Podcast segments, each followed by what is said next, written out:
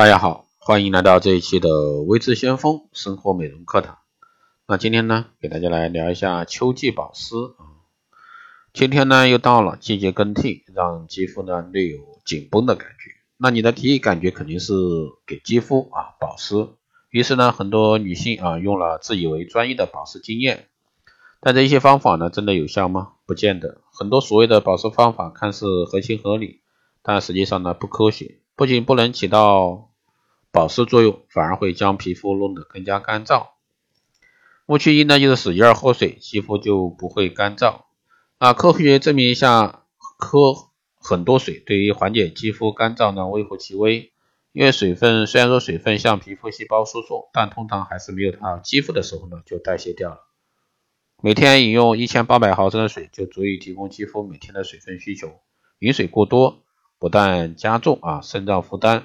大量排尿还会带走体内很多有用的电解质和矿物质，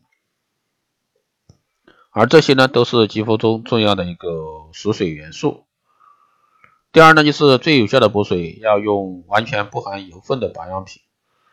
那任何这个肌肤补水的同时，都需要适量的油脂来锁住水分，尤其缺水更缺油的特干肌肤，只有先补油再补水，才能达到好的补水效果。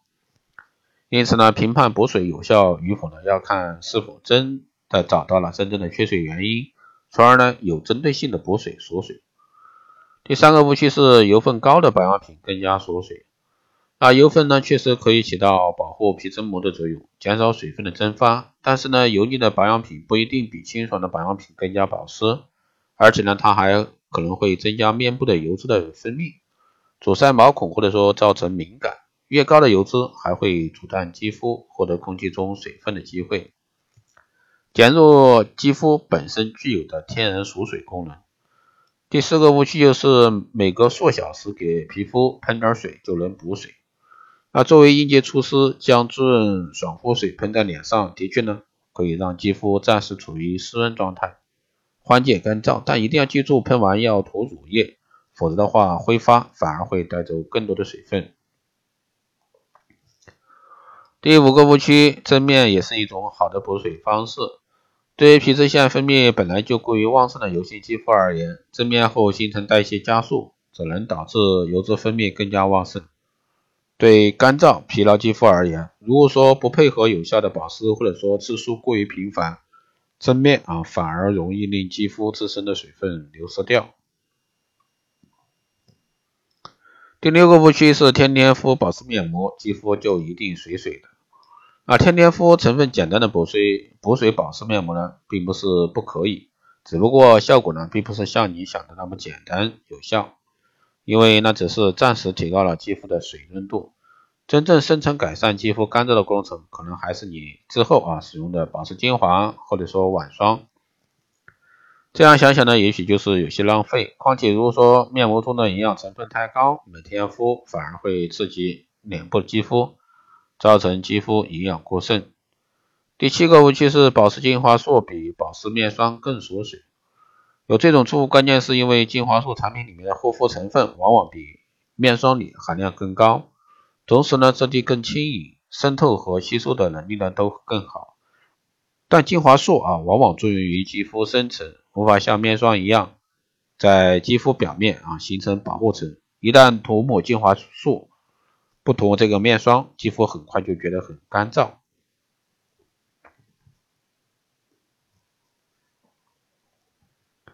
第八个呃误区就是晚上啊是最佳的补水时间。晚上十二点到凌晨两点，皮肤的新陈代谢进入最高峰，所以一般肌肤保养的最佳时机都是在晚上。不过呢，补水的关键时刻是早晨起床以后。睡眠期间，皮肤会蒸发掉约两百毫升水分。啊，这时呢，空腹喝水最能及时补充身体所需。第九呢，是油性皮肤的保湿很简单，别以为油性肌肤不缺水，实际上呢，干性肌肤比这个油性肌肤啊更容易吸收保湿成分，因为油性肌肤的角质更厚，更容易出现油水不平衡的状况。因此呢，油性肌肤进行保湿工作应该是更加讲究的。第十个误区，明星保湿成分就一定有效。任何成分呢都不是灵丹妙药，胶原蛋白、玻尿酸这些保湿成分没有一种是完美的。使用时呢，必须考虑本身肤质啊适不适合，如何用，这才是真正让肌肤保湿。第十一个误区，补水就是保湿，保湿就是补水。补水呢是直接补充肌肤细胞所需的水分，而保湿呢则是防止肌肤细胞中的水分散失。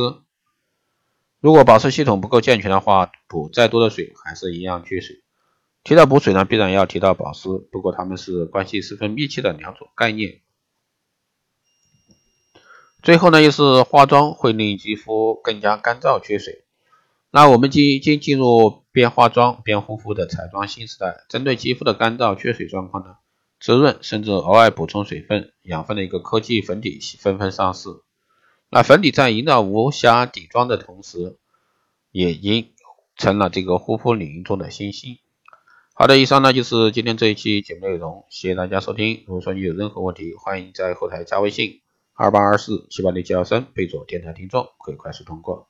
好的，以上就是今天这一期节目内容，我们下期再见。